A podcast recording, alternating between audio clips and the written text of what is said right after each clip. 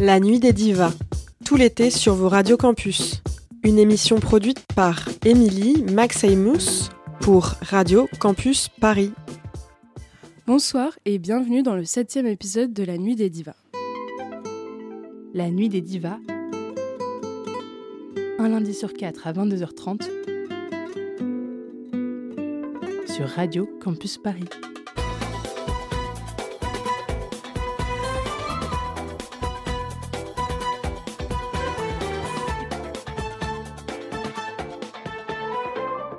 La Nuit des Divas sur Radio Campus Paris. Bienvenue dans La Nuit des Divas, l'émission où vous présente la nouvelle génération des grandes chanteuses ou divas de pays arabes à partir des années 80. Moi, c'est Émilie, étudiante en lettres et arts et euh, passionnée de musique euh, arabe avec euh, un S en pluriel. habituellement, on vous parle d'une artiste en profondeur. On a pu consacrer nos épisodes précédents à Elisa, Osolo, Shrin Abdelwaheb et Magda ou Majid El. Aujourd'hui, on se retrouve pour notre troisième épisode spécial puisque je suis accompagnée par Vintage Arabe qui nous fait l'honneur de sa présence. Bon, du coup, je te laisse te présenter en quelques mots pour ceux qui ne te connaîtraient pas. Bah, bonsoir, je suis ravie d'être parmi vous ce soir. Alors, me présenter en quelques mots. Donc, quelques phrases si tu préfères. Alors, je, je m'appelle Ajar Ben je suis la créatrice du podcast Vintage Arabe et je suis aussi en parallèle documentariste chez France Culture. J'ai, je travaille en fait depuis quelques années déjà en tant que chercheuse indépendante sur les musiques arabes et sur un autre volet qui est l'histoire culturelle de l'immigration maghrébine en France, souvent par le prisme des musiques déjà. Donc, donc voilà, je collabore avec des, des, médias ou des institutions par moment, notamment par exemple l'Institut du monde arabe, dans le cadre d'une exposition qui a eu lieu il y a deux ans déjà. Ouais, c'était 2021, ouais. Euh, qui, s'appelait donc Diva, euh, donc le film à, à, Dalida, qui était consacré à à la fois quatre grandes chanteuses euh, arabes et aussi un peu à l'émergence de la scène artistique en Égypte particulièrement, et particulièrement de son émergence au sein de la ville du Caire. Donc voilà pour la présentation succincte. Et eh ben c'est parfait, on est totalement dans le thème de l'émission du coup. Je pense qu'on va attaquer un peu par la base. Donc c'est quoi ton intérêt pour euh, les chanteuses qui émergent à partir des années 80 et dont on parle ici C'est intéressant comme question puisque pour le coup euh, dans, Vintage Arabe effectivement moi c'est pas forcément des euh, sujets que j'ai encore abordés.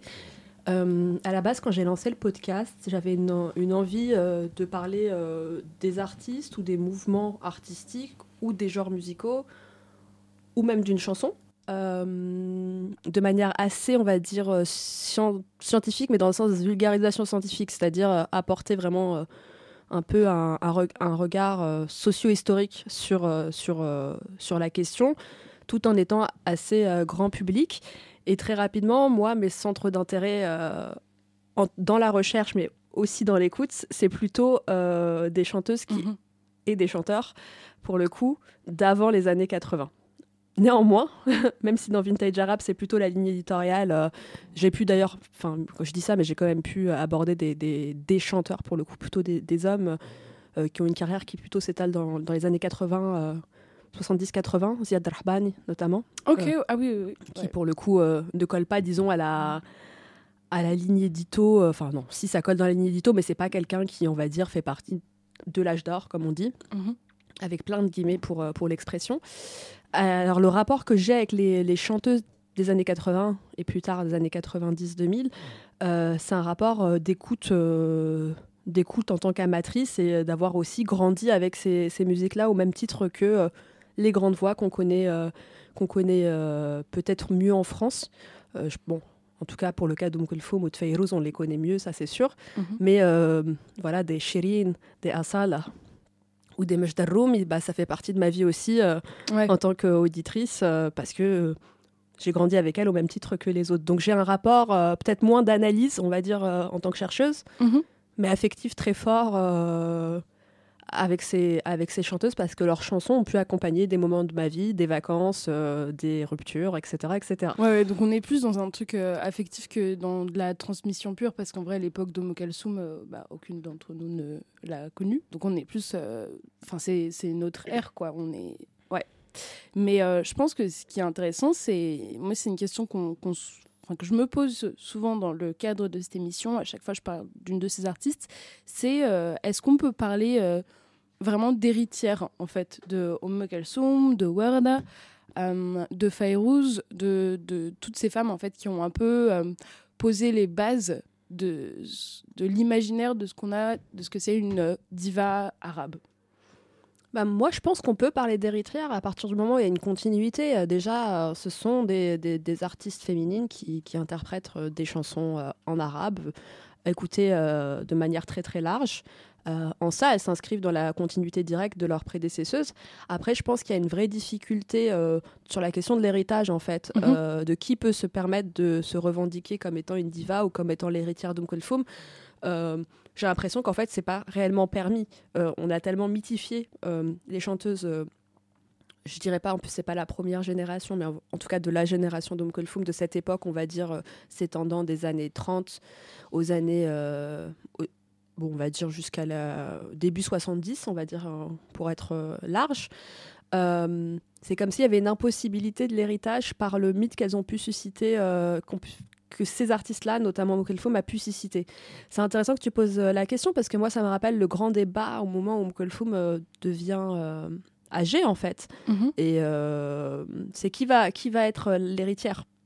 Et donc, y a, les gens se enfin les femmes se positionnent, les artistes de l'époque, et en même temps, bon bah il y en a aucune qu'on a vraiment considérée comme étant son héritière directe. Euh, moi, je pense euh, au fait que, par exemple, euh, une Warda Jazairi, donc une grande chanteuse algérienne, mais qui a fait toute sa carrière en Égypte, quand elle revient après dix ans d'absence de scène, dix ans d'absence parce qu'elle s'est mariée avec un général algérien et qu'elle n'a pas chanté pendant dix ans. Donc en gros, Warda commence sa, sa carrière on va dire officiellement en Égypte, mhm. connaît des grands succès, se marie, l'Algérie accédant à son indépendance, etc. Elle se marie avec un, général, elle ne chante pas pendant dix ans, elle disparaît de la scène. Quand elle revient, elle a déjà en tête que c'est le moment de se positionner comme euh, l'héritière. Et en fait, ça va se matérialiser comment? C'est-à-dire euh, comment on peut comment prouver qu'on a une grande voix, qu'on est une grande chanteuse, euh, ça consiste par exemple à, faire des, sans rentrer trop dans la technique, euh, des ha-hats ou de tenir des mawal très longtemps. Ouais, c'est ça, ouais. Et donc d'être, de montrer ses capacités, euh, ouais, ses, capacités en tant que, en tant que chanteuse, en, termes de voix, en, termes de modulation de la voix, qui est quelque chose de très important dans la musique arabe. donc c'est en ça qu'il y avait déjà un peu ces questions d'héritage pour celles qu'on considère encore aujourd'hui comme, enfin aujourd'hui quand même comme des divas. Moi, je pense que pour celle des années 80, on se positionne sur un moment où si la musique a, changé le format musical euh, de ce qu'on pourrait appeler de manière un peu schématique, mais, mais réelle quand même, euh, la variété égyptienne, mhm. euh, change. On, est sur des formats plus courts. On est sur des formats où aussi on fait peut-être moins appel à de la poésie, par exemple, classique. et je pense qu'une une Warda, elle était déjà, quand elle essayait de prouver qu'elle était l'héritière de, de en train d'essayer de se défaire un peu mhm. euh, des stigmates portés sur les personnes ou les chanteuses qui ont apporté, euh, oui, des, des, des, styles un peu différents, des chansons plus courtes, des chansons euh, plus empreintes de dialecte, de dialecte en fait, que de, de langue classique. Et, et, voilà, donc ça a commencé déjà à changer. Ouais. En fait, dans les années 70, tout ça pour dire ça. Et donc, dans les années 80, on est dans le vrai changement, puisque là, on a des chanteuses qui, qui doivent faire avec le fait que tout le monde a mythifié une période. Donc euh, c'est pas, on n'est pas dans, c'est pas évident pour elles, et en même temps elles doivent faire avec leur époque, c'est-à-dire que les, les, les, le, goût des auditeurs change aussi, et, euh, et c'est pour ça que qu'à la fois elles sont appréciées et en même temps elles subissent, si tu veux, un peu le stigmate de de toute façon ça sera jamais aussi bien qu'avant. En, en même temps la barre elle a été placée tellement haut en fait, euh, enfin, ça fait partie de la, du fait qu'on les ait mystifiés, comme tu dis.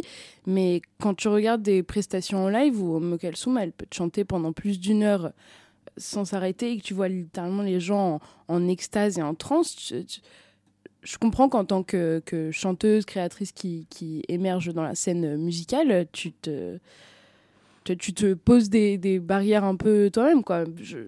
C'est quelque chose que j'entends, mais après, euh, je pense que euh, un des critères, selon moi, les plus importants quant à la caractérisation d'une diva, c'est euh, le live, en fait. Tu vois toute la différence entre une Nancy Rogrom qui apparaît à partir des années 80-90, qui est une vedette de la pop pour le qui, qui n'est pas une diva, je pense, et une Hustle, justement, qui, elle, ça fait partie des artistes où moi je trouve qu'on entend le plus cette influence de la génération un peu classique, entre guillemets, on va dire. Parce que justement, elle, euh, elle a cette capacité, elle a les mêmes mimiques en fait euh, en live, elle a la gestuelle de qu'on retrouvait chez des Word, parce qu'en vrai Word c'est des choses que qu'elle euh, transmettait aussi, tu vois quand tu regardes des, lives, des clips et tout.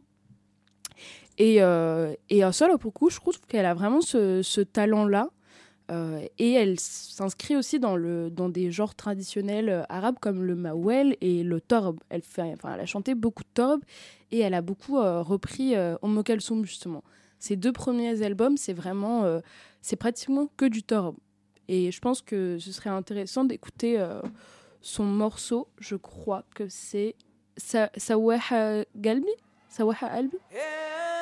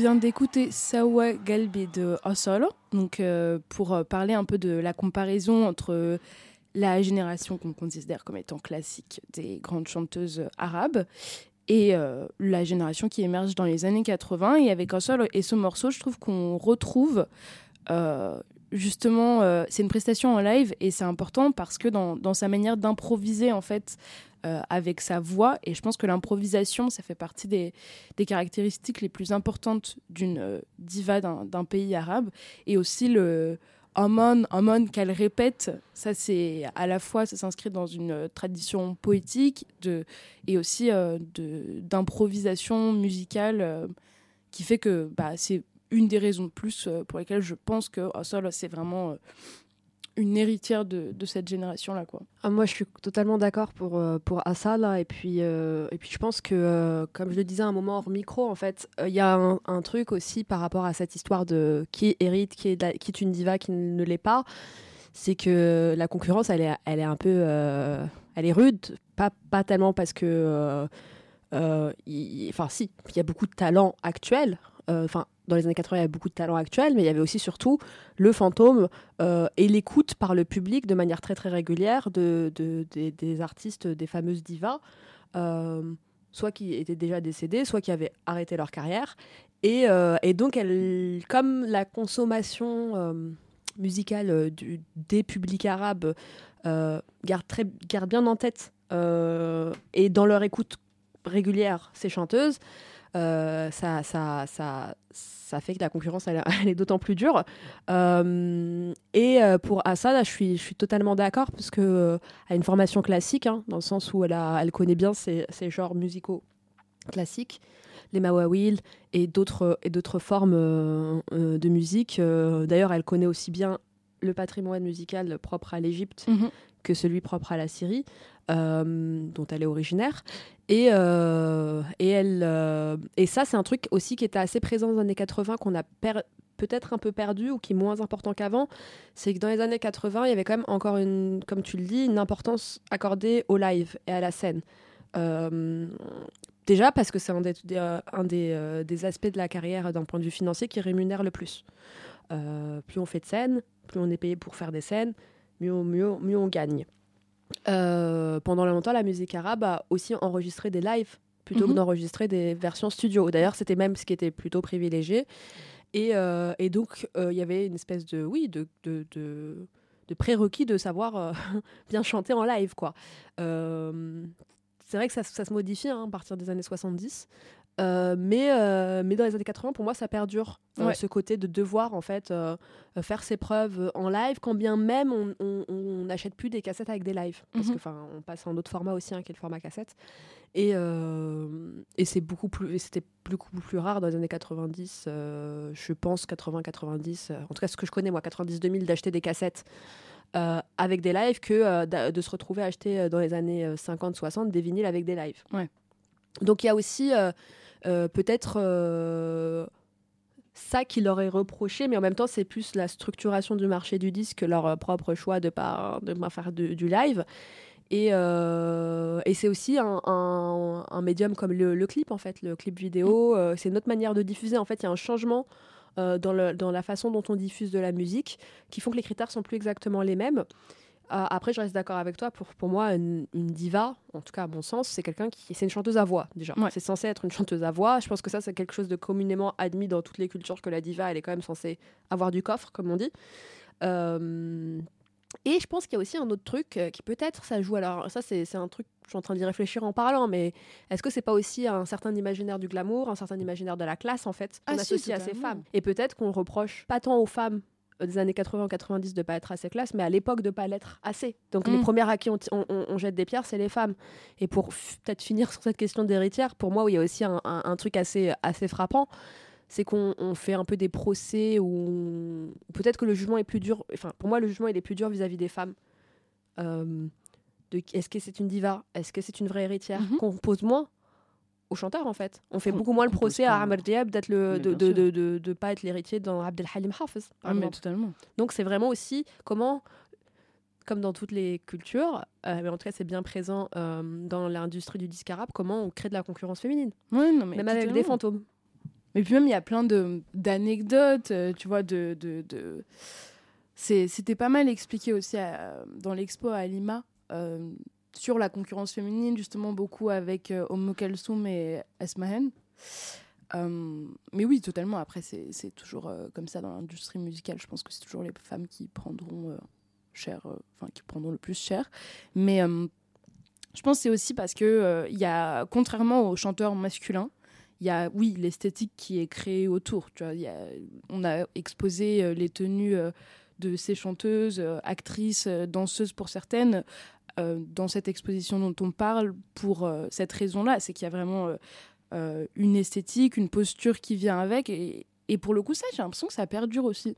J'ai l'impression que ça fait encore partie des critères. Enfin, quand je regarde des lives là de, de festival en 2020, enfin 2022 même, c'est, enfin, elle porte toujours des, des robes euh, hyper impressionnantes, euh, hyper glamour, justement. Donc ça, j'ai pas l'impression que ça, ça se perd pour le coup, au contraire. Enfin, je sais pas si c'est une bonne chose ou non, mais... Bah, moi, je pense qu'effectivement, ça perdure de manière différente, mais ça perdure. Et de toute façon, la donnée physique, on va dire, a toujours été importante. Euh, alors, on peut toujours trouver des exceptions de femmes qui rentraient pas dans les canons physiques attendus.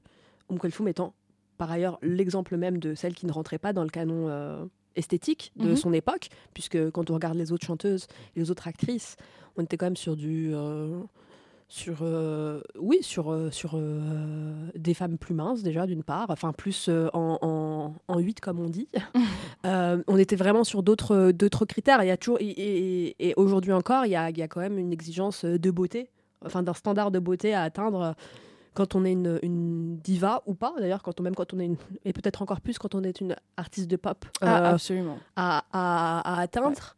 Euh, donc oui, pour moi, ça, euh, et donc ça s'accompagne au-delà du physique, même des, des codes de la féminité, mhm. les robes dont tu parles, etc. Ça, c'est pas quelque chose dans, lequel on est, duquel on est sorti.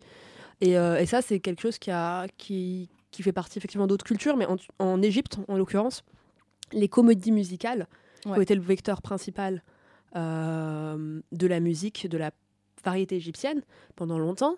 Euh, l'imaginaire, il repose autant sur la chanson que sur euh, la beauté et la façon dont sont habillés les, mm.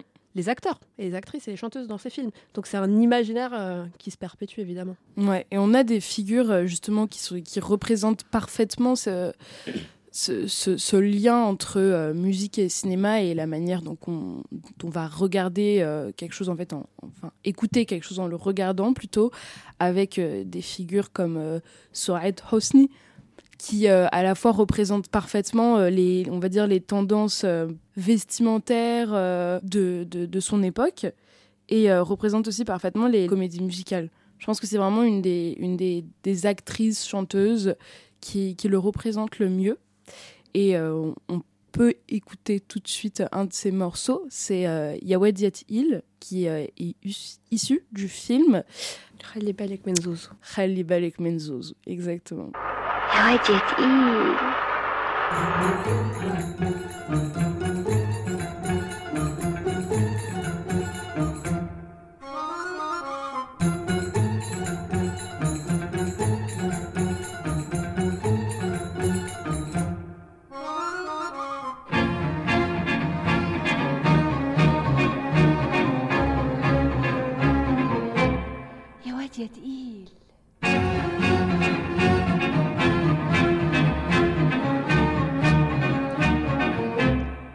сидеть и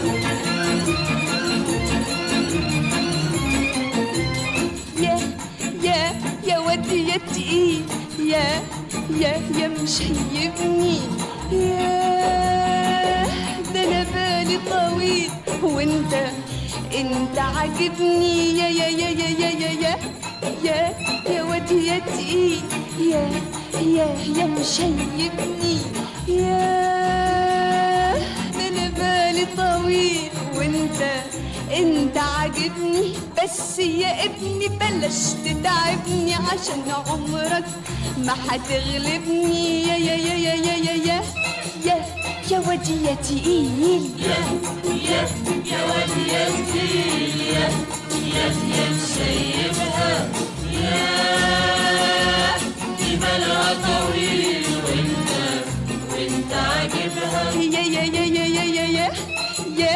pełen jest mi.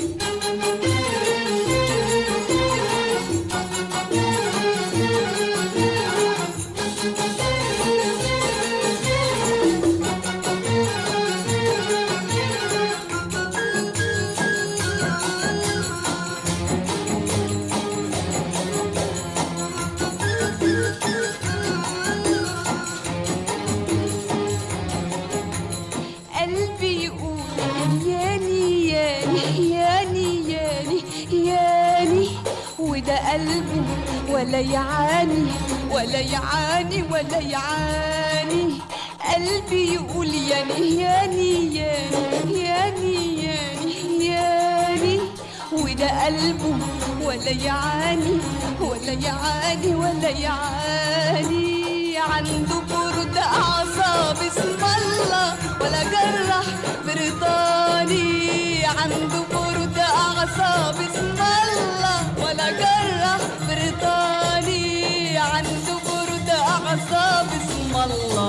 ولا جرح بريطاني ويبص إزاي؟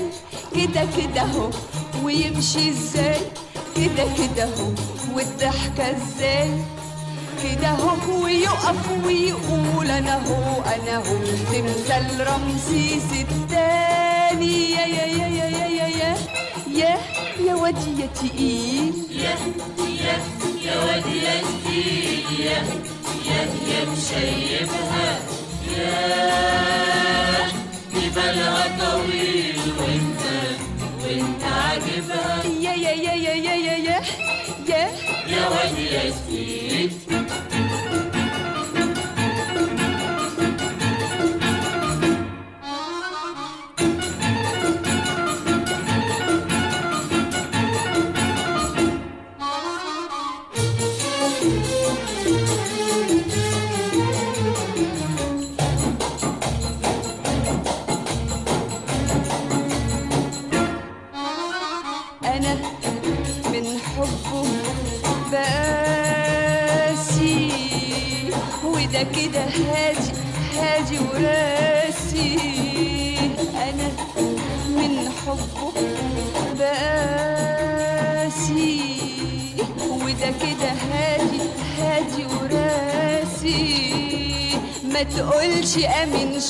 اسم الله ولا دبلوماسي.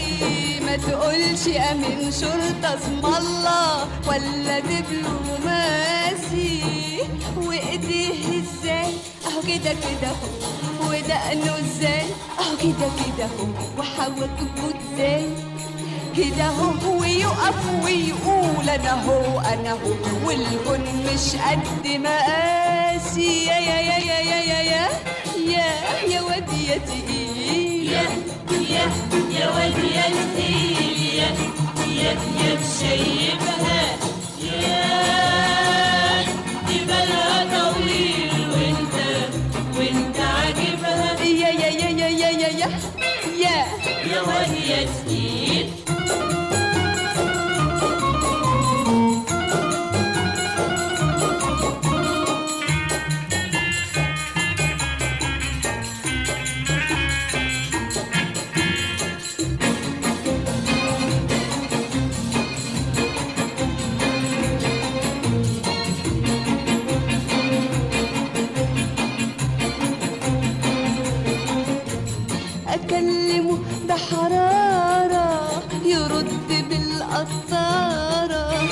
أكلمه بحرارة يرد بالقطارة أكلمه بحرارة يرد بالقطارة الرجل الغامض بسلامته متخفي بنضارة الرجل الغامض بسلامته متخفي بنضارة ويحيي إزاي أهو كده كده أهو.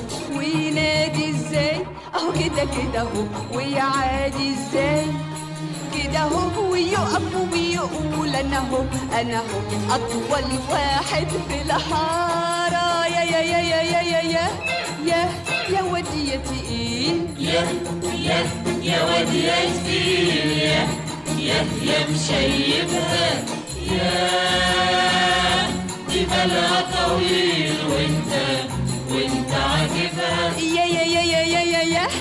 يا يا يا تقيل يا يا يا مشيبني يا ده أنا بالي طويل. وأنت أنت عاجبني بس يا ابني بلاش تتعبني. عشان عمرك ما هتغلبني يا يا يا يا يا يا يا يا يا ودي يا تقيل La nuit des divas, un lundi sur quatre à 22h30 sur Radio Campus Paris. On vient d'écouter Ya Yat Il de Souad Hosni, donc issu du film Khali Balak Ben Zouzou, et euh, je te laisse rebondir sur ça. Bah, Déjà, j'adore Khadi Balek Menzouz. Donc, euh, c'est- vraiment un des films, euh, justement, euh, un des films. Alors, moi, j'ai beaucoup regardé des comédies musicales des années 40, euh, 50, euh, 60. Euh, mais du coup, euh, Khalid Balek Menzouz, c'est la période euh, 70 plutôt.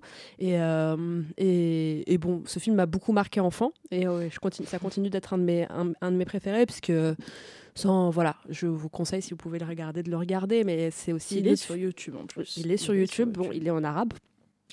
mais je pense que du coup, c'est que. euh, voilà. Peut-être euh, même. Mais bon, en tout cas, il est, il est très beau esthétiquement. Et puis. euh, et puis, euh, et puis c'est aussi. euh, pour moi, un film un peu, euh, un peu féministe, en tout cas la figure jouée par Sohat Hosni, c'est celle, c'est celle d'une jeune étudiante fille qui veut son, ouais, qui veut faire ce qu'elle veut en fait. Et, et j'ai beaucoup d'affection pour Sohat Hosni en tant que, en tant qu'actrice, parce que c'est quand même principalement une actrice plus qu'une chanteuse. Elle a, elle a, elle a chanté dans, dans des, dans des films, mais, mais elle a finalement assez peu, euh, disons, euh, capitalisé sur euh, la musique dans, dans sa carrière, puisqu'elle est quand même vraiment actrice plutôt, Euh, même si, en l'occurrence, comme dans Khalid Balek Menzouz, où elle a chanté, mais c'est aussi parce qu'à cette époque, en Égypte, on demandait encore aux, aux- aux actrices d'être très polyvalentes, en fait. Savoir danser, savoir chanter, euh, savoir jouer la comédie. Donc Mm. euh, voilà. et, euh, et pour moi, c'est intéressant. cette chanson est intéressante et, le, et, et Hosni est int- intéressante dans ce qu'elle représente parce que déjà, c'est l'icône de l'ère nassérienne. Donc on passe à un autre modèle de, de film. Donc notamment des films beaucoup plus intello, intello, entre guillemets, enfin dans le sens beaucoup plus sur euh, les problèmes sociaux de l'Égypte. Euh, qui, ça, ça, c'est vraiment quelque chose euh, qui arrive avec, avec l'Égypte nassérienne.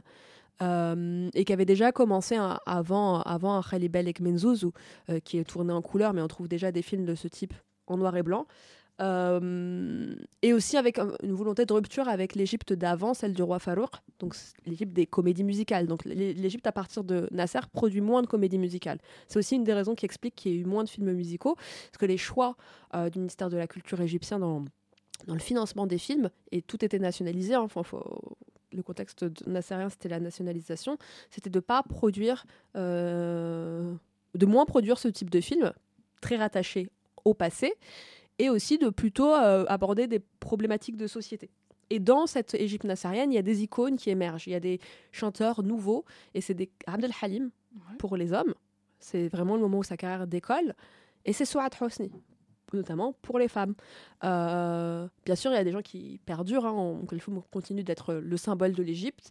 Mais c'est aussi ce qu'elle représente. Et elle représente pour moi aussi l'événement de de la Lolita en fait, de l'idée de la Lolita Totalement, dans, ouais. la, dans, la, dans la culture cinématographique arabe et musicale arabe. Et c'est aussi pour ça que une Sohat Hosni chante et a des succès euh, musicaux sans qu'on lui exige d'avoir une voix euh, incroyable parce que Sohat Hosni n'a pas n'est pas une chanteuse à voix en fait, elle a pas un euh, je pense qu'en live ça devait pas entre guillemets être hyper euh, qualitatif dans le sens où elle est plutôt c'est plutôt une, une chanteuse euh, de, de studio par ailleurs et, euh, et donc c'est parce qu'elle représente la première figure Ouais. Et ça, c'est une figure qui va continuer à perdurer et prendre en plus plus en plus d'ampleur, euh, notamment dans les années 90. Alors, on n'est pas du tout sur les mêmes euh, critères que Surat Hosni, mais c'est quand même elle qui, pour moi, amène, amène ça dans la culture musicale et cinématographique arabe. Mais c'est ouais, ouais, un rôle qu'on et une esthétique qu'on retrouve vachement après. J'en avais longuement parlé dans l'épisode euh, consacré à Shirin Abdelwaheb, donc euh, je reviendrai pas pendant hyper longtemps sur ça. Mais euh, donc, enfin, on se le disait hors micro, mais donc cette relation euh, très très forte euh, entre le cinéma et la musique, c'est quelque chose qui aujourd'hui a totalement disparu, puisque comme tu dis, ça, ça commençait déjà à disparaître dès les années 70. Et euh, aujourd'hui, bah, on produit plus de, de comédie musicale, c'est plus, ça fait plus partie de, de ce qu'on consomme le plus. Mais euh, l'exception, que, je crois que c'était en 2016 que c'est sorti, donc euh, série de, de Ramadan, qui fait partie de cette culture-là, de la série de Shina Abdelwaheb qui s'appelle Tori, donc Mon Chemin, qui est une série que je trouve en fait hyper féministe parce que c'est une femme qui cherche à se faire sa place euh, dans le monde de la musique alors que sa famille n'est pas pour, euh, euh, son mari non plus, etc. Et, et elle reprend cette esthétique vachement de la Lolita quand, quand elle reprend la chanson en plus de Shadia. Donc il y, a- une forme d'hommage qui est faite. Et du coup, ça, ça fait partie des, des, des seules pépites récentes dans ce style très. Euh, mais sinon, donc, un des trucs sur lesquels on peut revenir, parce que je pense que c'est intéressant de creuser sur ça, c'est euh, toujours dans le rapport de euh, ce que c'est censé être une diva arabe, etc. C'est euh, les, les relations en fait, que, entretenues, et ce depuis très longtemps, entre les chanteurs, musiciens et poètes. Donc ça, c'est quelque chose qui, qui remonte, qui remonte même avant Kalsoum. C'est propre aux multiples cultures arabes, ce, ce rapport à la poésie en fait hyper important. Et, euh, et ça s'est bah, beaucoup euh, retranscrit en musique. Donc euh, Umm Kalsoum, c'était évident, tous ces textes étaient écrits par des, des grands poètes, mais c'est aussi quelque chose qu'on retrouve chez la nouvelle génération, en fait, surtout à leur début. Ça, c'est une question, je pense, sur laquelle on reviendra après. Mais à leur début, c'est notamment Magda Rumi qui va beaucoup chanter des, euh, des textes. Elle a chanté des textes de Mahmoud Darwish, donc, qui est euh, un grand poète euh, palestinien. Nizar Abbani aussi surtout. ouais, c'est Kalimet. Ouais, Kalimet, son, son, pr- son premier succès, hein, vrai, réel. Après, bon, euh, Majda Roum, elle vient d'une famille hein, de, de musiciens euh, très, très, très installés. Euh, son Ouais. père euh, découvre Fayrouz à la radio, enfin, était directeur de la radio libanaise, enfin, qui est avant, et avant, parce que son père est, est palestinien. hein. Ce qu'on oublie souvent, c'était qu'il était directeur de la radio à Jérusalem avant 48 et qu'après euh, la Nakba, il se, il se retrouve euh, euh, au Liban. Et donc, il avait géré ce qu'on appelait la, la radio du Proche-Orient, en fait, la radio du mandat britannique au Proche-Orient. Et il fait partie des personnes, du point de vue euh, euh, libano-syrien, mais même en fait, en, règle générale, proche-orientale, qui ont apporté euh, une certaine modernité dans les musiques, puisqu'il travaillait dans le domaine de la ra- radio avec ses propres contraintes, euh, et notamment des contraintes auxquelles on pense pas trop, mais par exemple, il faut mettre de la pub. Donc, quand il faut mettre de la pub, il faut faire plus court en termes de chansons. Donc on, on diffuse pas ce qu'on diffuse, enfin ce qu'on fait en live, quoi. Donc c'est déjà l'invention, le début des formats courts ou de. Parce que l'histoire du format court en fait en musique arabe est très liée au médium qui le qui diffuse en fait. On ne peut pas diffuser euh, effectivement les, chansons dont on parle, euh, notamment qui sont issues de qui sont basées sur des poèmes assez longs. On peut pas les diffuser euh, sur le format vinyle de façon en entier en fait. Donc on sélectionne une partie et pareil à la radio on fait la même chose. Donc quand on crée de la musique, on s'adapte. Parenthèse, mais en tout cas Majda Roum vient de ce milieu-là, d'un père euh, très très euh, d'une famille connue et elle, euh, quand elle débute, je pense qu'elle commence à chanter très jeune, mais, mais ce qui, va être déterminant dans sa carrière, c'est effectivement cette collaboration avec Nizar Qabbani, donc un très très grand poète syrien, mais qui est aussi un des plus grands poètes arabes contemporains du XXe siècle. De la deuxième partie du XXe siècle, enfin en tout cas bon, du XXe siècle en général. Et, et lui, là, il a un rapport intéressant en fait dans son, mais comme d'autres hein, avant lui, comme je pense à des Bayram Tounsi, qui est, qui est, qui est un grand euh, parolier, euh, poète et parolier égyptien. Euh, donc c'est le rapport de pour faire connaître son poème aussi, pour faire connaître son travail, c'est la collaboration artistique. Et euh, il- effectivement, il, il écrit pour, pour Majd al-Roum euh, Kalimet, qui va être son premier énorme succès, et qui est encore aujourd'hui, je pense, son plus grand succès à, à- à- euh, de carrière. Et, euh, et ça repose effectivement sur le fait que, euh, bah déjà, c'est plutôt euh, classisant.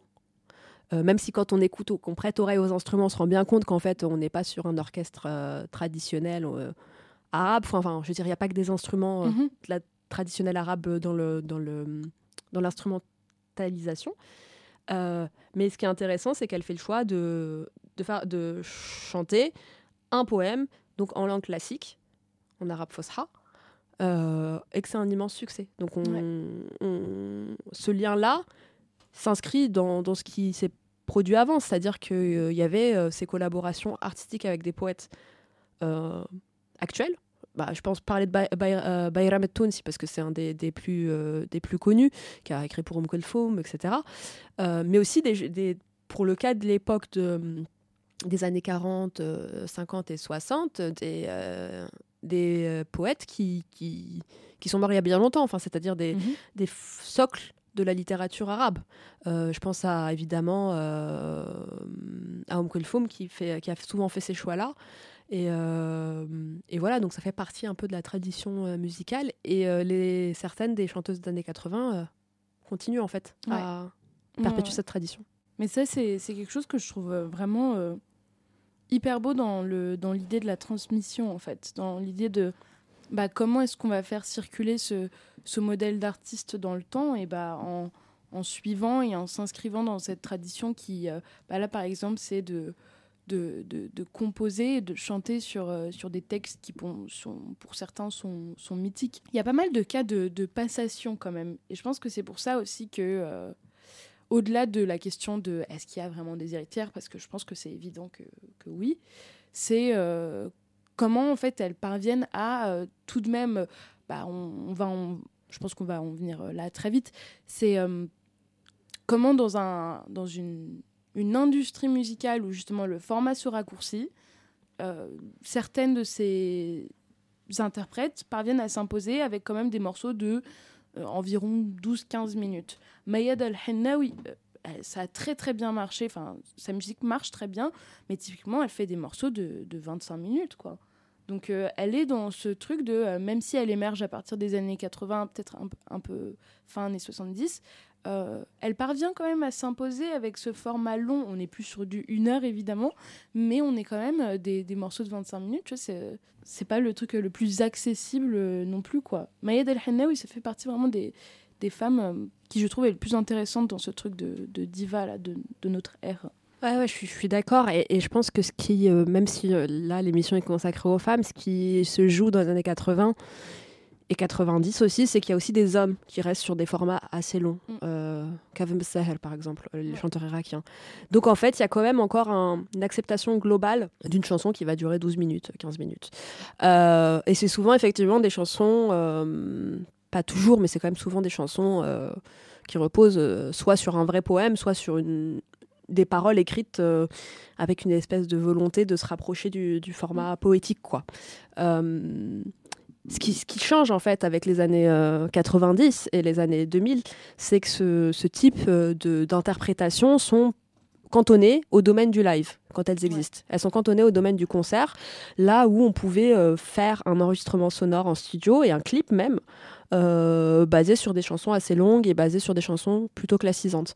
Euh, moi, le bouleversement, je le vois vraiment mi-90, euh, où d'un coup, ce format-là va plutôt effectivement être euh, euh, dans le live et, euh, et plus finalement être diffusable en fait. Diffusable à la télé, diffusable à la radio, diffusable en, format en matériel. Enfin matériel quoi que si, hein, il y avait des albums quand même qui se vendaient et tout, mais et, euh, et ce qui est intéressant, et ça, on peut, on, peut, on peut parler des femmes, mais si je reprends un exemple, j'avoue, ça c'est un exemple masculin, mais pour moi, il est assez parlant du fait que ces formats-là euh, sont moins admis.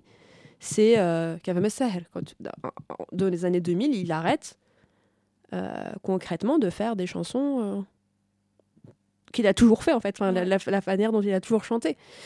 Et je pense que c'est parce que d'un point de vue médiatique c'est, et de, de l'industrie du disque dans sa diffusion, c'est devenu compliqué de, Ouais. de les faire passer. Ouais, à partir des années 2000, ouais, pour le coup, c'est vraiment un, un renversement qui est radical. Et on le voit justement par euh, bah, Osolo qui a commencé avec euh, deux albums de Torb avec des formats plutôt longs, donc euh, entre 10 et 15 minutes. Samira Saïd aussi, euh, donc, euh, qui est une chanteuse euh, marocaine, mais qui a chanté en dialecte euh, égyptien. Elle a fait sa, là, une grosse part, enfin pas toute sa carrière. Elle a, elle a, elle avait une carrière en- au Maroc. Elle se fait repérer quand même. euh, puis elle a une volonté. euh, parce que voilà, le, le Caire, c'est le Hollywood euh, des Arabes. Donc en fait, quand tu veux devenir une star internationale et dépasser ses frontières de, de son propre pays ou du pays voisin, il faut aller au Caire généralement. Il- en tout cas, il fallait aller au Caire. Ça a un petit peu changé désormais. C'est plutôt les Émirats Arabes Unis qui ont, enfin, des espaces comme Dubaï qui ont plutôt maintenant ce rôle-là, enfin ce rôle-là, cette place-là en fait dans l'industrie. Euh, mais l'Égypte était euh, pour les carrières internationales était un passage obligé. Sam- Samira Saïd avait sa carrière en- au Maroc, elle va en Égypte, et elle collabore avec Balir Hamdi en fait, Ouais. et dont elle a été euh, la, je sais pas combien de épouse. Je ne savais pas. Oui. et euh, sachant qu'il avait été marié aussi avec euh, la très grande euh, chanteuse algérienne euh, Warda. Bah, Word, moi je me suis arrêtée Ouais. là, je me suis dit c'est bon, c'est le seul. euh. Non, non. euh... Oui, oui, ils se sont mariés, hein. enfin, je suis sûre, sûre et certaine de ce que je dis. En tout cas, elle collabore avec lui. euh, Et oui, elle a commencé sur un style bah, de balir en plus, hein, un style classisant égyptien, euh, avec ses apports, euh, ses apports de nouveautés, comme bah, balir, c'est quelqu'un qui avait introduit les accordéons, enfin, d'autres types d'instruments euh, qui n'étaient pas forcément dans l'orchestre classique. Mayed El-Hannawi aussi, elle a commencé avec Balir Hamdi, je crois. Ouais, non, mais lui, il était très. euh, et- non, il a beaucoup bossé avec des hommes aussi, mais c'est vrai qu'il avait vraiment. euh, c'est- ça, ça a été un faiseur de carrière, bon, pas que pour des femmes, mais il a beaucoup euh, aussi euh, produit, euh, composé pour des, euh, pour des femmes. Et, euh, et puis en même un moment aussi, c'est parce que Balir, c'est lui qui tient le, le game en fait. Ouais. C'est lui qui tient, et notamment dans les années 70 et- et 80, c'est Balir qui fait la pluie et le beau temps de ce qui est euh, de la bonne musique égyptienne. Donc, euh, et c'est pour ça qu'on entend que son style il est assez reconnaissable. hein. Il utilise par exemple le, le, l'orgue, qui est un proche d'un synthétiseur, euh, enfin Ok. le clavier synthé, syn- le synthé quoi, Euh, mais qui est un modèle euh, donc qui était utilisé. L'orgue, c'est Balir qui en fait un élément euh, important. Bon, l'accordéon, c'était déjà le cas, il l'introduit avec Abdelhalim Hafez, par exemple. Et en fait, enfin, moi, je, je, je- je pense, enfin, je- sans vouloir me vanter, je sais reconnaître Balir quand, euh, Mhm. euh, sans, sans même être sûr que c'est lui, euh, parce que dans la façon de composer, euh, il, a, il a sa signature. Et en fait, c'est lui qui signe. à part Mejder Roumi, je pense pas qu'il ait bossé avec elle, mais je pense qu'il a Hmm, bossé. Enfin, en tout cas, il a bien marqué de son empreinte les années 80. Mm. Euh, et je sais plus pourquoi je disais ça, mais en tout cas, je sais plus c'était quoi la base de. J'ai perdu le fil également, mais je vois aussi dans la continuité des rapports poésie, Ah oui. musicienne, chanteuse. En tout cas, oui, euh, les, les, les, le les formats format changent. Ouais. Mais, et le format long, euh, le format long en tout cas qui, euh, qui rendait possible l'usage de la poésie classique, Oui. euh, c'est, ça devient compliqué. C'est un peu plus facile avec la poésie contemporaine Mm. euh, parce que c'est plus. ça peut être accessible. ou plus- beau déjà. D'un déjà d'un point de vue de la langue, c'est plus compréhensible. Ouais. Un Mahmoud Darouche, c'est plus compréhensible que euh, Abou Firas Hamdani, je sais pas. Enfin, je prends Mhm. n'importe quel poète classique qui aurait pu être mis en musique. euh, c'est pas le même niveau de langue, on va dire. Enfin, c'est pas que c'est pas le même niveau de langue, c'est que c'est euh, de la poésie médiévale et qu'on a un poète qui a écrit en 20e siècle. Donc euh, forcément, c'est plus simple à comprendre. Ouais. Ça serait pareil pour euh, la poésie française si on compare un truc médiéval à un truc.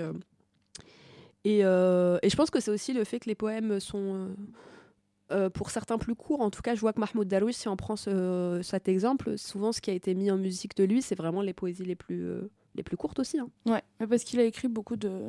Enfin, il avait. Enfin, il a joué un rôle important après. Bon, on va pas rentrer dans les. Attends, en tout cas, il peut y avoir des poésies très très longues. hein. Ouais, ouais, Mais c'est c'est jamais ces poésies-là qui ont été mises en, en musique. Mm. Et je pense que c'est aussi une facilité de, bon, bah, ça rentre aussi dans le, dans le format. hein. Pareil pour Nizar. Euh, ben, il a eu, de- il a eu des, des- des poèmes très très longs. Euh, mais généralement, euh, c'est pas ceux qui sont mis en musique. Et puis par ailleurs, comme lui, il était aussi parolier, il faisait bien en sorte que ça rentre aussi dans le Ça format. ok, ouais, ouais, ouais, j'entends. Mais euh, je pense que la passation, du coup, quand elle se fait plus forcément par euh, euh, le, des collaborations directes entre poètes et musiciens, elle se fait beaucoup avec les reprises. Ça, on, on le voit par exemple. Bah, il y a Wadiat Hill qu'on a écouté de Sohaed Hosni. J'ai vu que Nancy elle l'avait repris dans un de ses premiers albums. Nancy Rogom, qui, je répète, n'est pas, n'est pas une diva, je pense clairement, mais vraiment une vedette, euh, grosse vedette de la pop. Euh, on a euh, bah, Shirin qui a repris des, des, morceaux de Shadia. On- toutes, les, toutes euh, nos divas contemporaines, en vrai, elles reprennent euh, des classiques d'Omo Kalsoum. Autant Samir Saïd que Assol, on, on retrouve ces chansons hyper facilement sur YouTube. Et un des textes mythiques qui, qui j'ai l'impression, en fait, c'est pas que des reprises, c'est vraiment, je trouve, des, des hommages qui sont faits à, aux prédécesseurs, en fait, aux prédécesseuses, je sais même pas si ça se dit. Mais euh, un, un texte qui a beaucoup été repris, pour le coup, c'est Settel Habaib, donc euh, composé par Mohamed Abdel Waheb, euh, qui est un grand musicien, compositeur, il est égyptien. Ouais, et il, est- il a été aussi, fut un temps chanteur et acteur, même si c'est vrai qu'il est très connu pour être un compositeur avant Ouais. tout. Et d'ailleurs, c'est un des premiers qui, dans la musique égyptienne, chante des poèmes. Ah, je sais c'est bon savoir. Et, euh, et c'est la première à l'avoir chanté, je, enfin, après lui, c'est Faiza Ahmed. Et après, euh, bah, dans notre époque euh, bah, actuelle, ça a été repris par Shina Abdelwaheb, Mayed El Hanawi, Nancy Ragam à nouveau. Et, et justement, tu parlais de Kodem El, El Sahir. Bah, ils l'ont repris ensemble avec Mayed El Hanawi. Et euh, c'est une reprise que, que j'aime beaucoup. Peut-être que tu aussi, euh, euh, moi je pense qu'elle a été vachement reprise. Euh, Il y a d'autres chansons qui ont été vachement reprises, mais celle-ci, comme elle parle de la mère, en fait, en fait, c'est une chanson pour euh, pour une maman. Mhm. C'est vrai qu'en fait, en plus, on, on- enfin, je sais pas pour toi, mais on nous la matraque à toutes les fêtes des mères. Ah ouais Elle- ah oui, donc quand tu ouvres n'importe quelle chaîne télé arabe, la fête des mères dans les, dans les pays arabes n'étant pas à la même date que la fête Ouais. des mères en France, bah, c'est clairement le, le truc de la, des, des publicités, des, des, Oh, je des- savais pas des, ça. des, me- des clips. euh, et enfin, c'est normal en fait, c'est une des chansons les plus connues euh, pour. euh, qui manifeste l'amour d'un enfant pour sa mère. Euh, et j'ai l'impression que c'est aussi une des raisons pour laquelle elle est aussi reprise Ouais, par, les, par, les, probable, par les artistes. Pas, pas seulement parce qu'elle est sur, surdiffusée à ce moment-là, mais parce que c'est quand même la chanson qui évoque la fête des mères et les- la maman. quoi. Ouais, ouais, non, j'entends. euh, Je sais pas, moi j'avais un rapport assez euh, très personnel à cette chanson-là et j'avais pas du tout fait le lien avec le Non, non, mais après, ça n'enlève rien très- du fait, au fait qu'elle soit, hum, qu'elle soit excellente, en fait, que ce soit une très belle chanson. Pour moi, c'est justement euh, comment une très belle chanson sur un sujet très universel, enfin, Mhm. en tout cas, tout du moins très partagé par beaucoup de monde, euh, peut, euh, peut être euh, aussi dans le temps réutilisé, utilisé, euh, Ouais. partagé. euh, Enfin voilà, pour moi, je pense que c'est une des chansons qui est le plus partagée par des fils WhatsApp au moment de la fête des mères en Mm. Égypte. hein. Enfin, je pense que les gens s'envoient la, envoient leur, la cette chanson à leur, à leur, à leur mère. J'ai Et, euh, littéralement envoyé à ma tante pour l'anniversaire de la mort de ma grand-mère. J'étais en mode, Voilà. on écoute ça aujourd'hui. Ah, mais je pense qu'il y a vraiment un truc un peu de l'ordre du rituel. Ouais. Et, euh, et c'est c'est aussi la force des grandes chansons populaires, c'est de à Mm. quel point elles s'insèrent dans la vie des gens. Et, euh, et je pense que pour des chanteurs, c'est aussi l'occasion euh, de montrer à la fois qui. Enfin, de, de faire un, un truc qui plaît à coup sûr, Mm, ouais, c'est vrai. enfin, d'une certaine manière.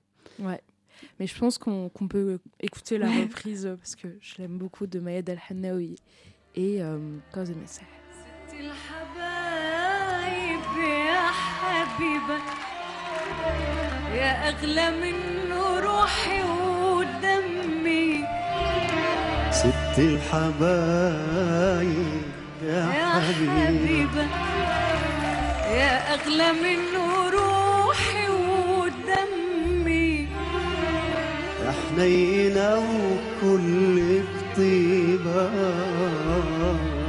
يا ربي خليك يا أمي. ست الحبايب.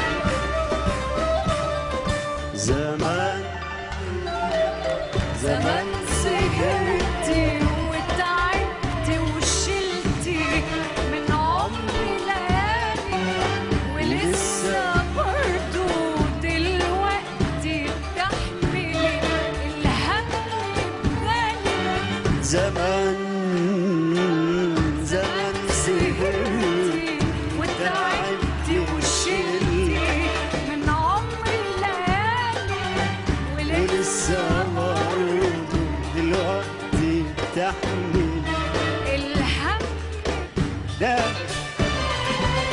أنا موت سهر وتباتي تفكري أنا موت سهر وتباتي تفكري وتصحي من الاذان وتيجي تشعري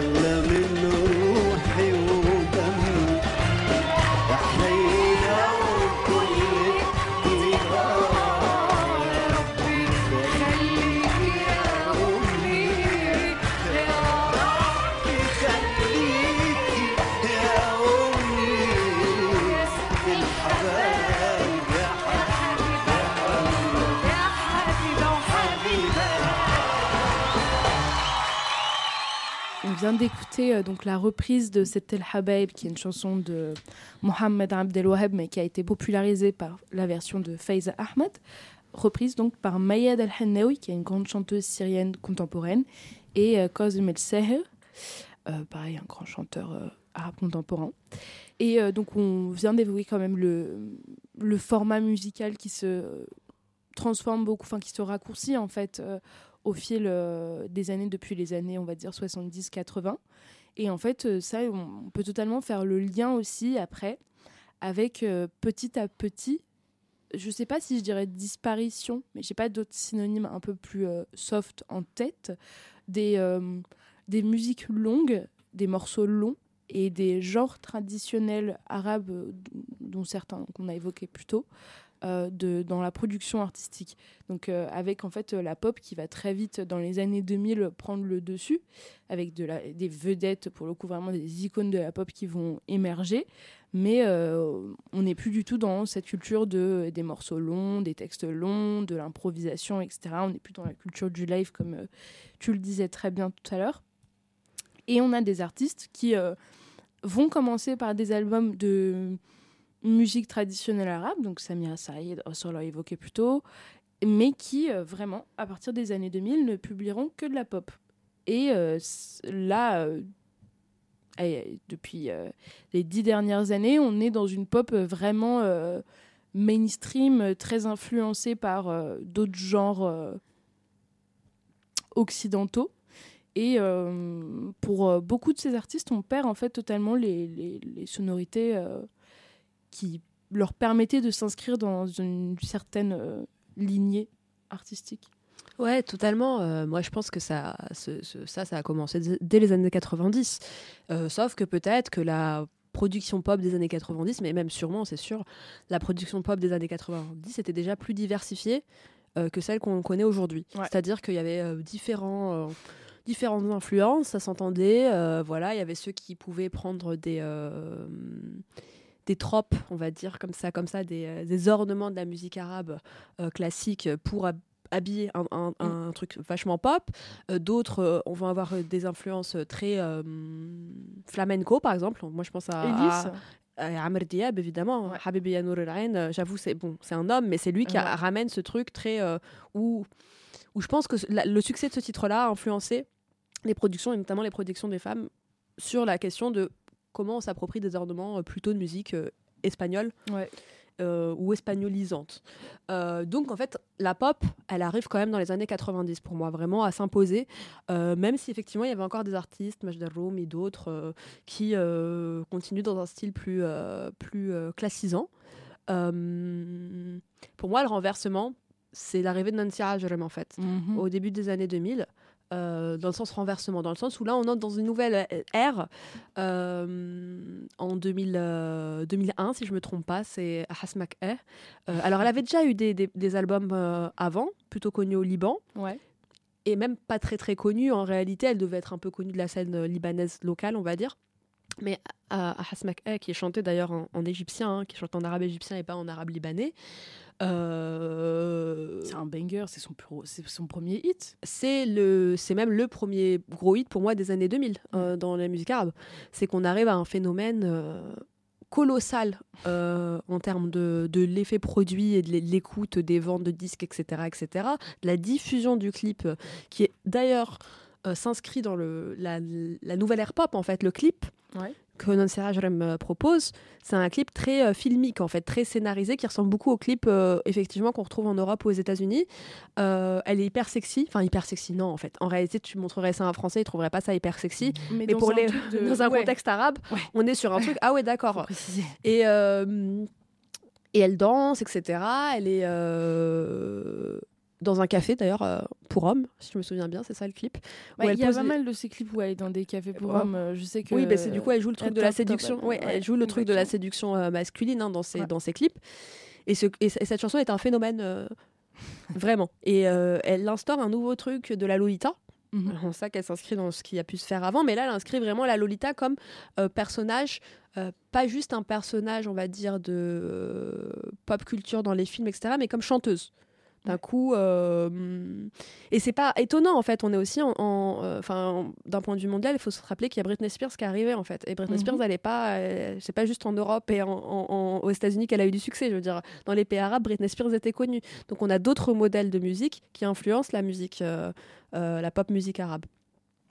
Donc pour moi, ça c'est le moment où on passe vraiment dans des formats très euh, inspirés effectivement de, de musique plutôt, euh, plutôt euh, de genres musicaux pop euh, américains d'ailleurs. hein. C'est d'ailleurs Ouais. vraiment ça le, le, le- le- Et c'est parce que aussi, ça c'est le, c'est ce qu'on voit. Le contexte de production, c'est qu'on est aussi dans une production euh, euh, très attachée, très rattachée à, à, à ces chaînes de clips de diffusion en continu de musique, euh, comme Massika, Ouais. qui existait euh, déjà, mais aussi Rotana, que Rotana qui est euh, un- une chaîne, euh, Un label aussi. ouais. un label qui est devenu une chaîne, un label, plusieurs chaînes de musique. Ils ont racheté tout le cinéma égyptien Mhm. d'ailleurs au, au passage. Donc il y a y, une chaîne qui est consacrée aux musiques classiques, il y a la chaîne qui est consacrée aux clips en continu, il y a la chaîne qui est con- consacrée. Et Rotana, c'est un projet d'un prince saoudien euh, de faire un truc à l'américaine comme MTV. Mhm. Donc en fait, on passe aussi dans cette ère euh, nouvelle, on va dire, et c'est pour ça quand je dis que le centre de gravité de la production, elle se déplace du Caire Mhm. euh, vers le- les pays du Golfe, vers les Émirats arabes unis, où beaucoup maintenant de chanteurs vivent, hein, enfin beaucoup de chanteurs vivent et font les et concerts. performent. Et performent. surtout, ouais. La plupart des grands festivals, quand je regarde des performances là des deux dernières années, c'est c'est tout le temps, c'est tout le temps là-bas. Et ben en fait, c'est parce qu'ils sont euh, concentrés euh, la production, même- pas que musicale, hein, cinématographique de la région, euh, parce qu'ils ont les, capitaux. c'est les financeurs. Donc il y a aussi ça qui se passe et des ch- chaînes comme Massika et Rotana euh, qui ont accompagné euh, des gens comme moi dans leur enfance, leur adolescence. C'est un peu comme les MCM euh, et toutes les chaînes de clips en continu en France qui existaient et qui, où tout le monde regardait, les traces pour le rap, enfin tous les genres musicaux avec sa chaîne, avait sa chaîne. Bon, Internet change, change la donne, on n'a plus besoin de regarder des clips toute la journée pour entendre de la musique. Mais en tout cas, elles ont contribué à une forme d'uniformisation du modèle. de, de la chanson qu'on produit, mais aussi du clip qu'on produit. Parce qu'en fait, moi j'ai l'impression qu'ils font tous les mêmes clips aussi. hein. Ah bah Enfin, oui. toutes les mêmes clips. Euh, Haifa Wahbi, ouais, et puis- Ruby, ouais, qui on- s'inscrivent toutes dans ce truc très euh, pop, euh, très Lolita comme très tu sexy, dis, ouais, euh, très. euh, C'est une esthétique vraiment précise et c'est un rapport aussi qui, je trouve, change la donne là pour le coup. Là, on n'est plus trop dans, le- dans la musique, mais ça change la donne dans le regard qu'on. Comment dire Dans la manière dont on va écouter la chanteuse. Parce que là, on accorde justement une importance immense euh, à son physique qui relève pas euh, d'un truc euh, glamour, d'une prestation en live, etc., mais vraiment à une esthétique très précise qui joue sur une ambiguïté, je trouve. ça, c'est une critique que moi je porte qui est personnelle, sur une ambiguïté d'infantilisation, même en fait. tu vois, Ruby, en vrai, son, son hit Les Bader Ikeda, je, je l'adore.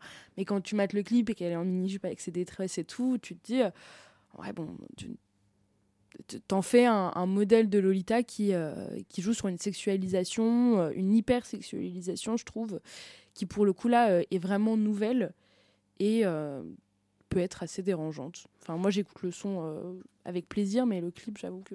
Bah, c'est clair qu'en fait, ces clips, ils s'adressent pas qu'à un public, euh, à un public qui n'a pas de genre. hein, quand, je pense qu'il y a quand même l'idée du public masculin euh, quand ces clips sont, sont réalisés. Et, euh, donc, euh, c'est comme. euh, moi, je me rappelle de, de l'hallucinant titre de Haifa Wahbi, qui est donc cette chanteuse libanaise qui est quand même réputée pour être la plus sulfureuse des sulfureuses, on va dire. Ouais. Haif, elle fait euh, pousser le wawa. Avec, elle, est- elle, elle est, elle est, elle est, c'est une nounou ultra sexy d'un enfant ultra mignon. Euh, donc fait un bisou au, au bobo, mais en fait t'as l'impression qu'il y a un double sens. Enfin, Ouais, et tous les mecs, tous les mecs l'ont interprété, beaucoup de mecs l'ont interprété comme un double sens.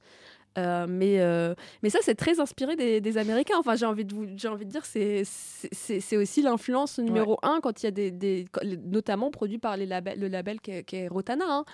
Donc c'est aussi pour ça qu'en fait les chanteuses euh, à, à voix, elles ont plus la même nécessité aussi de prouver qu'elles sont des chanteuses à voix. Enfin, Mm.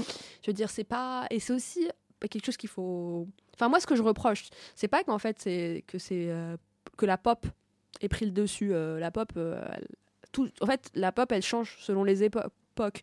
Il y a des gens qui trouvaient que les trucs des années euh, 50-60, c'était de la pop, en fait, par rapport à ce qui se faisait dans les, les années 20. Donc, en fait, on, la, la question de la pop, euh, qu'est-ce qui fait...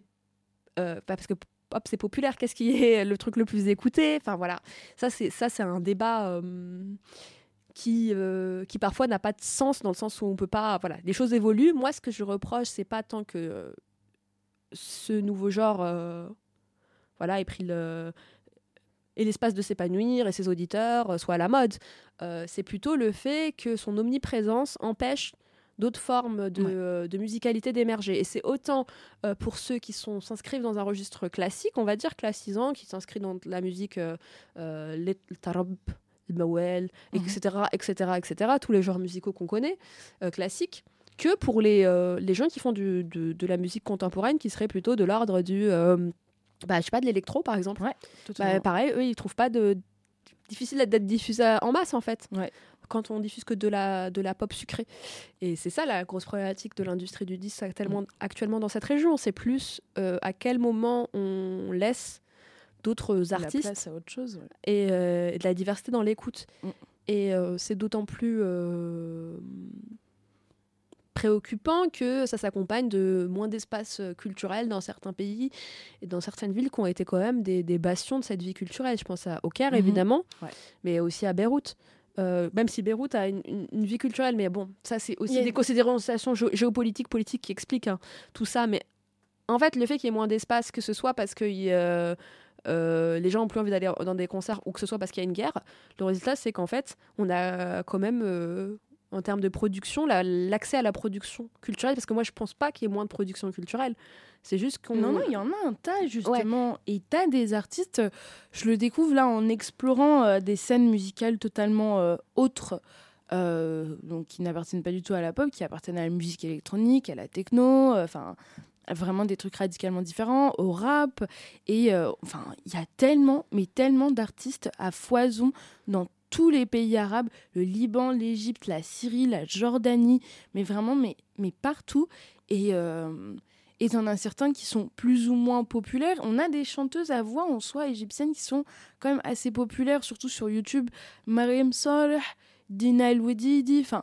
euh, en Algérie, c'est pas du tout le même registre, mais c'est une grande musicienne, grande chanteuse à voix. Euh, Soued Massi. Ouais, mais Swad Massi a fait sa carrière en Europe. C'est En fait, c'est ça le truc. c'est que ça marche C'est- pas. c'est Et qu'en Dina fait- Wedidi, c'est pareil. Ouais, et euh, encore que. Ouais, ouais, euh, Dean a- qui, qui a com- qui a commencé à être connu euh, bah, en 2011. hein, euh, Ouais. Je pense que c'est un. qui avait commencé avant, mais c'est vraiment 2011 et les révolutions qui font que elle peut faire plus de scènes, je pense, avoir aussi des opportunités de se, se produire à l'étranger. Mais c'est dramatique en fait qu'on Mhm. en soit à un point où les personnes peuvent pas vraiment faire carrière. Après, ça peut être un choix de pas faire carrière dans son pays. hein, Enfin, je pense que c'est. Mais c'est ça, ça dit quelque chose de l'État de, euh, de la culture en fait ou, ou de l'accès à la culture euh, et ça n'a pas tou- toujours été le cas donc c'est évi- évidemment dû à des bouleversements politiques qui sont quand même euh, voilà le l'Afrique du Nord et le Proche-Orient sont quand même soumises à des à des décennies très très compliquées depuis ça fait quand même longtemps qu'en fait c'est des régions qui sont dans des, dans des situations politiques compliquées mais euh, le fait que le seul qui est un espèce de, de- centre névralgique de, de, comme des Rotana en fait, ça empêche euh, l'émergence euh, d'autres choses aussi, quoi. Ouais, ouais, ouais, totalement. Mais justement, et ça, je, c'est une question pour le coup que je me pose. Je j'ai pas, pas de réponse parce que c'est vraiment quelque chose que je médite. C'est en fait pour moi le pays que je connais le mieux, c'est l'Égypte parce que c'est là où j'ai passé le plus de temps. Donc euh, je base surtout mes propos sur ça. Je pense que c'est important de le préciser. Mais c'est qu'est-ce qui peut être dit en fait par qui et dans l'espace public. Et je trouve que ce phénomène de euh, la pop qui domine, la pop sucrée comme tu dis, je trouve que c'est une, expression qui résume bien la chose. Enfin, c'est, ça participe en fait à ce truc de euh, on peut pas, on peut pas, on peut pas parler d'autre chose. Et en même temps, je, lisais pas mal d'interviews de producteurs de rap, euh, de producteurs de musique électronique, euh, de collectifs de rap, etc., qui disaient que justement, eux, ils voulaient se faire leur place. C'était des artistes masculins, c'est important aussi, euh, parce que justement, ils en ont marre d'entendre que des musiques, des chansons de pop, des chansons d'amour à la radio et tout. Et en même temps, moi, je comprends tout à fait. Enfin, c'est un propos que je partage. Justement, je trouve ça assez désolant le fait que pour percer entre guillemets, il faut que tu t'inscrives dans ce registre musical là. Mais en même temps, le truc c'est que bah, les artistes de rap euh, qui là deviennent super populaires, euh, Wags, euh, Marwan Pablo, enfin tout un tas, c'est que des artistes masculins en fait. Donc c'est en fait on peut faire autre chose que la pop, mais c'est est-ce qu'on y a vraiment accès en tant que femme? Bah je pense pas. Et donc est-ce qu'on peut vraiment reprocher à ces vedettes de la pop de ne faire entre guillemets que de la pop? Parce que dire que c'est assez dénigrant alors qu'en fait enfin on, on leur la- on leur laisse pas la place de dire autre chose dans l'espace public surtout justement lié à, des contextes euh, politiques euh, très précis Bah, totalement. hein. Moi, je, je pense que de toute façon, euh, dans cette industrie du disque compliquée et empêchée, on va dire, en tout cas de- d'empêcher dans sa dans le fait de pouvoir accéder à sa diversité de manière facilitée. Je pense que celle qui paye le, le prix le plus, le plus lourd, c'est les femmes. Et pourtant, euh, certains pourront argumenter qu'en fait, non, il y a beaucoup plus de pop stars que de... Mais comme tu le dis, en fait, c'est aussi dans quel rôle elles sont cantonnées en Mhm. tant que en tant qu'artiste féminine. Et ça, ça a toujours été un assez, assez continu en fait, hein, de cantonner les femmes à chanter l'amour, euh, euh, la patrie et, et Dieu. hein. Ça, c'est co- ça, c'est un peu les, les trois thématiques les plus, les plus, les plus, enfin, parmi les plus présentes dans la musique euh, arabe égyptienne notamment. Euh, ça veut pas dire que les mecs le faisaient pas, enfin, ne chantaient pas. ouais, euh, bah, il y a, Ouais, et puis même avant, euh, si on remonte plus, plus dans Ouais. le temps, les Abdel Halim, tout ça, c'est Mhm. ça. Sauf que là, aujourd'hui, on se rend compte que dans les, les styles musicaux qui, arrivent à trouver leur place, notamment via Internet, parce qu'Internet va quand même changer la donne dans l'accès Mhm. à d'autres types de- de- d'artistes que la, la pop rotana, quoi. Et bah, euh, c'est des, euh, des genres musicaux où il y a très peu de femmes, voire pas du tout de femmes. Moi, je pense les- au mahraganet, parce que c'est quand même le style musical Ouais, le plus justement. écouté d'Égypte. Égypte, L'Égypte étant le pr- principal marché parce que numériquement, il y a le plus de monde en fait. Euh, plus, même s'il y a cette espèce de déplacement euh, de pouvoir vers le Golfe, en fait, l'Égypte, c'est pour ça qu'encore aujourd'hui, des artistes continuent à chanter en, dialecte égyptien, même si euh, maintenant on, on commence à remarquer qu'ils chantent en dialecte euh, khaliji euh, du Golfe. Mm. Et ça- c'est un signe de changement. Mais l'Égypte est, est fondamentale dans Ah, le succès. et quand on regarde dans, dans le, dans les... Et c'est intéressant parce que le Maharaganet, pour le coup, c'est pas forcément quelque chose qui se diffuse massivement ailleurs. C'est Mm. quand même un style principalement écouté par les Égyptiens. Bon, on connaît tous. Euh, moi, je suis pas égyptienne, je suis tunisienne. Maharaganet, on connaît. Bah, ça marche vraiment partout euh, dans les pays arabes, quoi, pour le coup. Bah, ça marche, mais ça marche pas de la même manière qu'en Égypte. Je veux dire, c'est Ouais. pour le coup, Parce qu'en Égypte, il y a un truc culturel où c'est quelque chose qui s'écoute beaucoup dans la rue. Vraiment, tu marches dans la rue, tu entends ça, ça s'accompagne de chorégraphies, ça s'écoute beaucoup dans des, dans des fêtes, des événements culturels particuliers. Je pense que. oui, mais je pense quand même que c'est moins populaire que d'autres types de musique égyptienne qui ont été exportées. Ouais. Euh, on est quand même sur euh, moins de gens qui écoutent des mahraganet que des gens qui écoutaient euh, qui écoutent Shirin en fait. Enfin, Mhm. On est quand même sur d'autres sur mais pour autant c'est le style le plus populaire en Égypte, marché très important, public très important et il n'y a pas de femmes. mais non, mais parce que. Il n'y a aucune femme. Et parce qu'on va dire, oui, mais c'est une, une musique un peu virile et tout, mais en fait, il n'y a, pas de. C'est c'est- C'est c'est- c'est que de toute façon, ça n'a pas été. euh, Enfin, je sais pas si ça n'a pas été testé. Moi, je pense qu'il doit exister des chanteuses de Maharaganet, mais qu'elles peuvent pas du tout avoir d'écho. Mais, bien sûr, parce qu'en vrai, c'est des paroles qui sont. Je pense que c'est important bon, pour ceux qui connaissent pas le c'est c'est- La traduction, ce serait festival. C'est un mélange de, de techno, de, de phrasés un, peu similaires au rap, d'électro, etc. Et beaucoup de musique traditionnelle mélangée, euh, arabes différentes.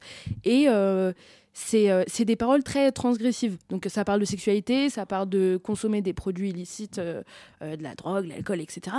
Et Hassan Chakouche, donc, euh, qui est un des artistes de Mahogany les plus connus, il dit vraiment des trucs. Bon, enfin, ils ont été interdits de performer en, en live justement parce que c'est totalement en transgression avec les mœurs euh, mais, mais- mais jamais de la vie, justement, je me faisais la remarque, mais jamais de la vie, une femme, elle dit ce que Hassan Chakouche il dit et elle fait, euh, je sais pas, 200 millions de vues, quoi. Une femme qui, qui, qui, qui dit euh, ouais je veux fumer euh, je veux fumer un joint ou ouais je danse dans la rue enfin genre c'est ça me semble inimaginable et c'est là où je trouve que on peut en, avoir à la fois marre de de- d'écouter que des chansons d'amour que ce soit notamment ça qui soit diffusé dans, dans les radios à la télé etc euh, et mis en avant mais en même temps il y a ce truc de je j'arrive pas à m'imaginer euh, une femme euh, qui qui fait autre chose que de la pop avoir le même succès qu'une Shirin, par exemple. Acquérir un, un tel succès, ça me ça me semble pas faisable en fait, euh, en dehors de la pop ou des, des, genres traditionnels, tu vois. Enfin, les artistes que j'écoute, que là je découvre dans la scène électronique, euh, Dina Louidi dit par exemple là, elle a fait, euh, elle a fait quelques sons où elle a un style assez rap. Mais Dina Louidi, dit, elle a, elle a beaucoup travaillé aux États-Unis et tout de ce que j'ai vu, donc c'est ça, c'est ce que tu disais. Elle, elles connaissent un grand succès à l'étranger. Et, et c'est là tout le truc un peu. Puis comme tu compares à quelqu'un comme Hassan Chakouche, euh, enfin on n'est pas sur le même nombre de vues en fait. Euh, Dina Oui. Ouadidi, elle est, elle est extrêmement talentueuse, etc. Mais quand tu regardes fait 20 000 écoutes, quoi. Enfin, Ouais, 100 enfin, 000 elle est sur, déjà, elle est euh, sur SoundCloud, les gens c'est voilà, c'est déjà qui va écouter les sons sur ce SoundCloud et qui va écouter les sons. Et moi, j'adore les deux en plus. hein. Enfin, c'est pas, c'est pas. Et pareil, en fait, de toute façon, la question notamment de d'évoquer des choses de l'ordre de la consommation de drogue, la sexualité. Euh, c'est pas pour les femmes, pour- dans, dans l'esprit, tu vois, tu vois. Je veux dire, je pense que et je pense que notamment des rappeuses l'ont évoqué hein, dans, dans Tunisie, dans d'autres pays, etc. Ouais, hein. parce que le rap, pour le coup, on est beaucoup Voilà, plus, on est sur autre chose, mais côté, euh, euh, évidemment, en fait, elles partent avec un grand handicap de, elles portent euh, la pudeur, le- le- la bienséance. euh. Donc un mec de Mahraganet et même un autre artiste, s'il avait envie, euh, pour d'autres raisons, probablement pour d'autres raisons, ils le feront pas, mais ils ont le droit en fait. Mm. Et même s'ils sont censurés, et même si, en fait, ils, sont quand même écoutés. Ils sont hein, quand même euh, écoutés, et en en fait, live, mais... et ils vont être censurés par les instances officielles euh, du pays, enfin de- du syndicat des musiciens d'Égypte, et c'est pas bien, et nanani nana, mais en fait, ils vont quand même le faire. Mhm. Une femme, elle fait ça, c'est la polémique directe. euh, Et surtout, elle va en tôle, quoi. elle va en taule et c'est la polémique directe de. euh, je veux dire, euh, quelqu'un comme Chéline qui a, qui a- qui a parlé de ce qu'elle a vécu dans son. avec Ouais, son divorce et. et, et qui- qui- enfin, elle a été traînée dans la boue pour Ouais, avoir évoqué en fait des réalités euh, de, de, de, de réalités en fait de- du patriarcat Ouais. tout simplement. Bah ça, pour ceux que ça intéresse, j'en ai parlé longuement dans l'épisode qui lui est consacré parce qu'on avait plus de temps. Enfin, je parle seule, d'habitude. et, euh, et ouais, ouais, la situation de, de Shrine, c'est assez révoltant. Euh, Beaucoup de médias français en ont parlé euh, en la comparant à la Britney Spears euh, arabe. Ça n'a rien à voir, c'est hallucinant. C'est mais bon, euh, c'est juste une femme euh, entre guillemets qui va bien, enfin pas bien, et du coup euh, c'est Britney Spears. Mais bon, mais euh, je trouvais ça assez intéressant de, conclure un peu l'épisode sur euh, comment on passe de la transmission du modèle de diva à aujourd'hui comment, bah, au-delà d'avoir certes des divas contemporaines, en même temps c'est un, ça peut beaucoup enfermer les artistes. Après c'est pas le choix des artistes. On- l'a bien évoqué, je pense on l'a bien expliqué, mais comment voilà, ça peut être un frein à la création de d'autres euh, types de musique. Et euh, du coup, bah, je, je crois que l'épisode arrive à sa fin. Euh, donc, je vais remercier les personnes qui nous auront écoutés. J'espère que vous avez aimé autant que moi cet épisode qui est rendu possible par Hello à la réole et Nooks au montage, que je remercie également. Et un grand merci à toi, Hajer, euh, pour ta participation. C'était vraiment un honneur d'avoir cette discussion avec toi. Merci pour l'invitation. Bah, Je t'en prie. Euh, vous pourrez retrouver cet épisode et les précédents sur le site de Radio Campus Paris et Spotify maintenant, ainsi que la playlist avec tous les morceaux qu'on a joués et d'autres complémentaires, parce qu'en vrai, on n'en a pas joué tant que ça. Donc, euh, j'espère vous retrouver le mois prochain euh, pour continuer l'exploration de ces créatrices. On va vous laisser avec Yamagnoun de Solo parce que, comme Hajer vient très pertinemment de le dire, c'est l'entre-deux parfait entre un peu style tradi et la pop des années 2000.